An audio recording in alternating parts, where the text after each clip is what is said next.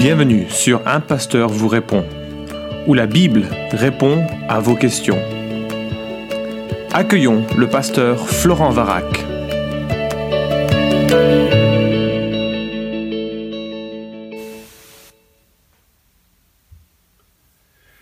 La question est posée.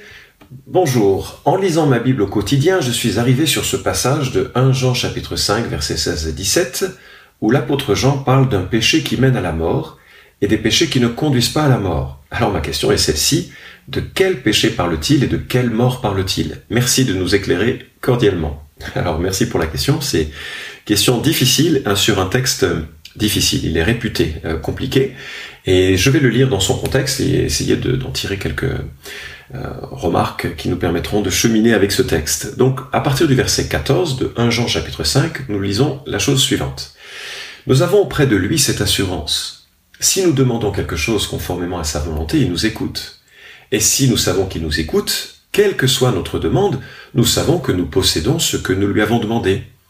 Si quelqu'un voit son frère commettre un péché qui ne mène pas à la mort, qu'il prie, et Dieu lui donnera la vie à ce frère. Je parle ici de ceux qui commettent un péché qui ne conduisent, ne conduisent pas à la mort. Il y a un péché qui mène à la mort, et ce n'est pas pour euh, ce péché-là que je dis de prier. Toute injustice est un péché, mais tous les péchés ne conduisent pas jusqu'à la mort. Nous savons que si quelqu'un est né de Dieu, il ne pêche pas. Au contraire, celui qui est né de Dieu se garde lui-même et le mauvais ne le touche pas. Nous savons que nous sommes de Dieu et que le monde entier est sous la puissance du mal. Bon, alors, écoute, ça, ça, devait être évident pour les lecteurs de Jean, puisque Jean ne l'explique pas. Je me dis, ça devait être, il devait en avoir parlé déjà et que tout le monde savait. Euh, ce que pouvait être euh, le péché qui mène à la mort. Mais pour nous, c'est assez compliqué. Alors, au verset 14, nous voyons cette assurance de l'exaucement. Dieu écoute quand nous prions selon sa volonté. D'ailleurs, c'est, ça doit nous encourager à prier sur sa volonté, ce qui amène forcément la question, mais comment découvrir sa volonté? Eh bien, elle est explicitement révélée dans l'écriture. Euh, si tu veux savoir ce que Dieu veut, il te suffit de lire l'écriture et de comprendre ce que Dieu veut. Euh, parce que la volonté de Dieu n'est pas une petite voix que l'on entend et qui nous dirige, même si Dieu peut nous conduire par des convictions intimes et personnelles pour euh, nous orienter, c'est pas la manière principale avec laquelle il veut conduire nos, vies. Il nous a déjà conduits par l'écriture, il nous a fait comprendre sa volonté par l'écriture, et il nous invite à, à surtout mettre en pratique ce que nous savons de ce qu'est sa volonté. Si tu t'intéresses à la question davantage, je te recommande un petit livre de John MacArthur qui s'intitule J'ai trouvé la volonté de Dieu. C'est vraiment un, livre excellent dans lequel très simplement il te suggère que en faisant une recherche de euh, la notion de volonté de Dieu dans, la Bible, tu trouveras que Dieu veut que tu sois sauvé, euh, que tu sois rempli de l'esprit, que tu sois sanctifié, que tu sois soumis et que tu souffres. et oui, ça fait partie de la volonté de Dieu de euh, souffrir en manifestant la ouais, les qualités de la personne de Christ dans les situations de vie que l'on peut rencontrer. Mais bref, c'est pas tout à fait le sujet, quoique ça s'en rapproche, parce que le texte commence avec une assurance quant à la prière. Et si tu veux être exaucé euh, dans la prière, ben, tu as intérêt à prier selon les choses que euh, Dieu euh, veut, et parce que c'est dans, ce, dans ces circonstances qu'il écoute, qu'il entend et qu'il va exaucer. Et au verset 15, il nous a donné une euh, démarche de foi, il nous a proposé une démarche de foi. Et si nous savons qu'il nous écoute, quelle que soit notre demande, nous savons que nous possédons ce que nous lui avons demandé. Il y a vraiment une, euh, proposition hein, de la part du Seigneur à avoir confiance que Dieu exauce lorsque nous lui demandons des choses qui sont euh, dont, on perçoit qu'elles sont proches de, de, sa pensée et de sa volonté. Et on a ces versets énigmatiques du verset 16 et 17 que tu cites dans ta question. Si quelqu'un voit son frère commettre un péché qui ne mène pas à la mort, qu'il prie, et Dieu donnera la vie à ce frère. Et je parle ici de ceux qui commettent un péché ne conduisant pas à la mort. Il y a un péché qui mène à la mort, mais ce n'est pas pour ce péché-là que je dis de prier. Toute injustice est un péché, mais tous les péchés ne conduisent pas jusqu'à la mort. Bon, alors ça ouvre le thème de euh, ce que l'on fait lorsqu'on voit son frère pécher. Et je dois remarquer qu'il y a dans les Écritures un certain nombre de réactions possibles. Euh, celle qui nous est proposée ici, c'est simplement de prier pour lui. Si tu vois ton frère pécher, tu peux simplement prier pour lui. Une deuxième démarche qui nous est proposée dans d'autres textes de l'Écriture, par exemple en Matthieu 18, c'est de reprendre le frère, cela seul, puis s'il ne se repent pas, de faire intervenir deux ou trois témoins. Et donc on est, on est devant la, une situation très de, quand, on voit un frère pécher, on a, on a plusieurs armes possibles. Tu peux simplement prier pour lui, tu peux intervenir directement. Tu peux aussi, 1 Pierre 4.8 nous dit que l'amour couvre une multitude de péchés, tu peux aussi simplement l'aimer dans ce qu'il est de pécheur, sachant que toi aussi tu l'es.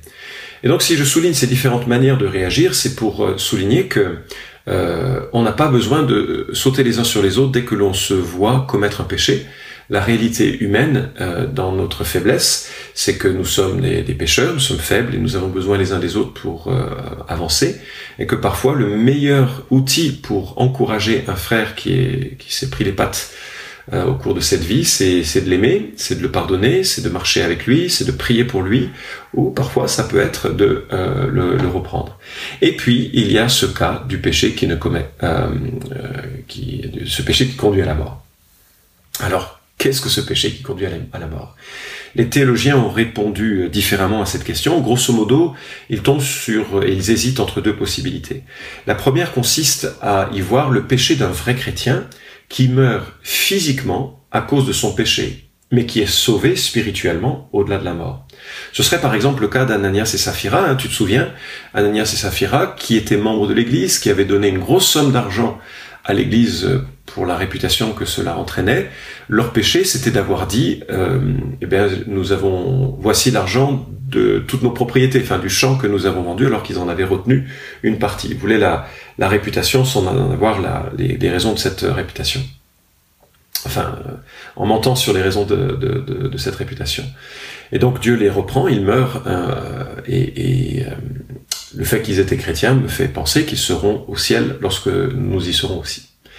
Il y a également le cas de l'incestueux non repentant de 1 Corinthiens 5.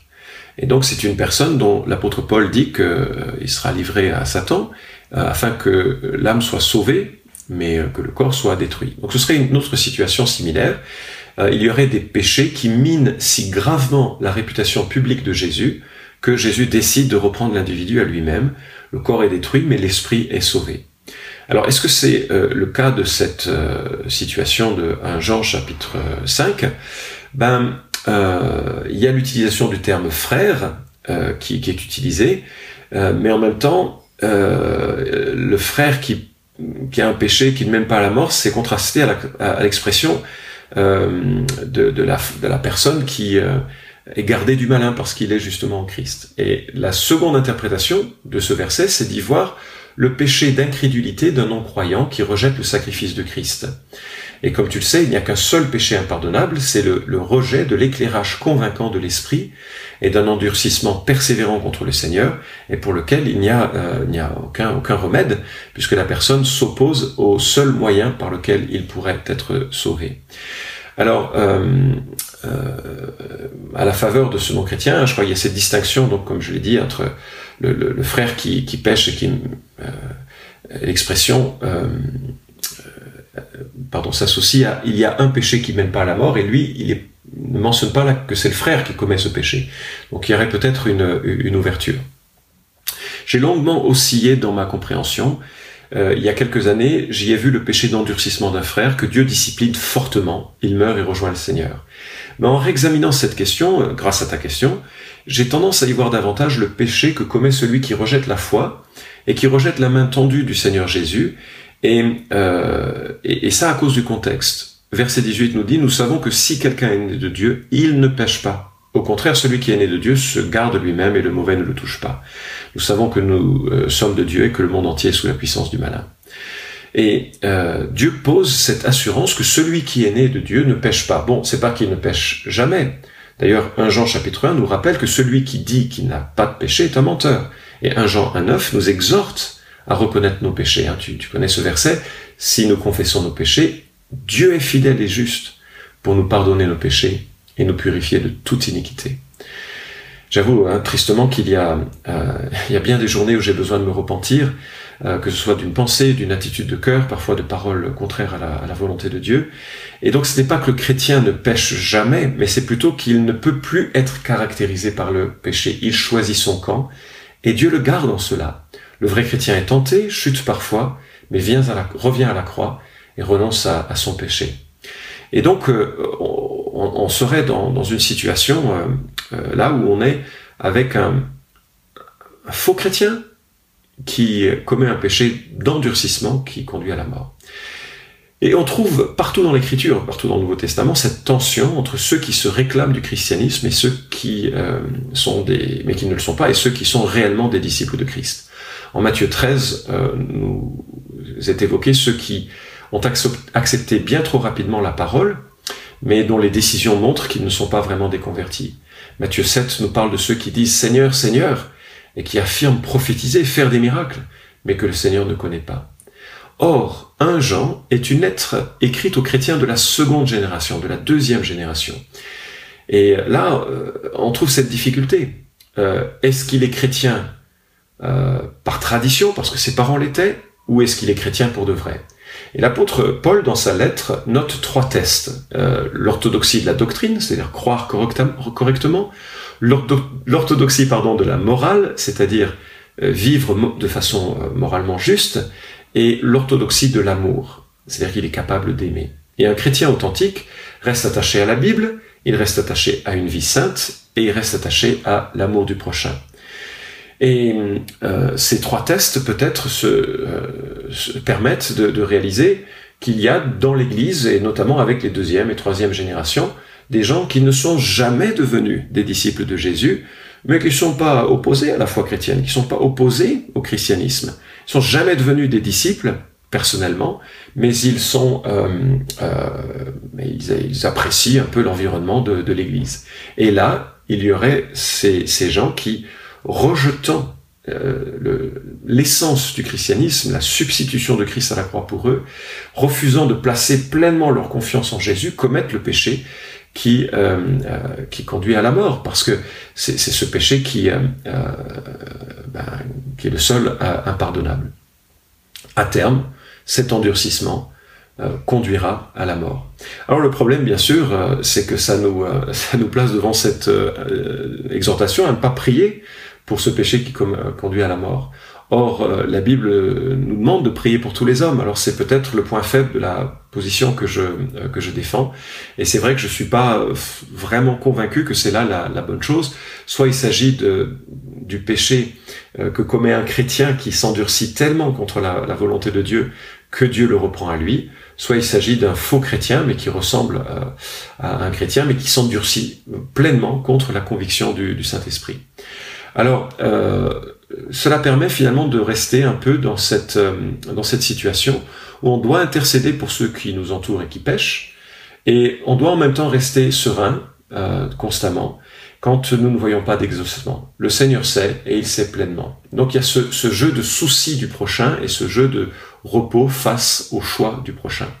En tout état de cause, j'espère que cela t'encourage à réaliser les fondements de ta foi. Ton seul appui, c'est la grâce souveraine de Dieu, manifestée en Christ, qui meurt et ressuscite pour tes péchés. Et euh, réaliser euh, que cette, cette grâce, eh bien, elle te conduit à, à à, croire de façon correcte, à t'attacher, à, rester, à demeurer dans la parole de Christ, à vivre une vie euh, qui reflète cela et à aimer de la manière dont Dieu voudrait que tu, que tu aimes, parce que ce sera la meilleure confirmation que tu es authentiquement un disciple de, de Christ. Puis euh, euh, j'espère que tu réalises combien ce passage est aussi rempli d'assurance. Dieu nous garde de commettre ce genre de péché nous ne pourrons pas, nous qui sommes, enfin, si nous sommes ancrés en Christ, si nous sommes réellement nés de nouveau, nous ne pourrons pas être ôté de la main de Jésus qui nous tient fermement en lui. Nous ne pourrons pas perdre cette grâce qui nous a été accordée euh, en lui. J'espère que tu es encouragé parce que Jésus a vécu la vie parfaite que tu n'as pas vécue. Il a prié pour toi avant la croix pour que Dieu euh, te garde et il continue d'intercéder pour toi et le Saint-Esprit en toi continue d'intercéder aussi dans ce sens. Je termine avec un Jean chapitre 5 qui donne une belle assurance. Or voici ce témoignage. Dieu nous a donné la vie éternelle et cette vie étant son Fils. Celui qui a le Fils a la vie, celui qui n'a pas le Fils de Dieu n'a pas la vie. Je vous ai écrit cela, à vous qui croyez au nom du Fils de Dieu, afin que vous sachiez que vous avez la vie éternelle. Euh, et donc je trouve que ce passage est magnifique parce qu'il donne toute l'assurance euh, que doit avoir un disciple authentique de Jésus. Merci d'avoir écouté cet épisode d'un pasteur vous répond. Posez vos questions en nous envoyant un email à questions@toutpoursagloire.com. Retrouvez cet épisode et tous les précédents sur notre site toutpoursagloire.com.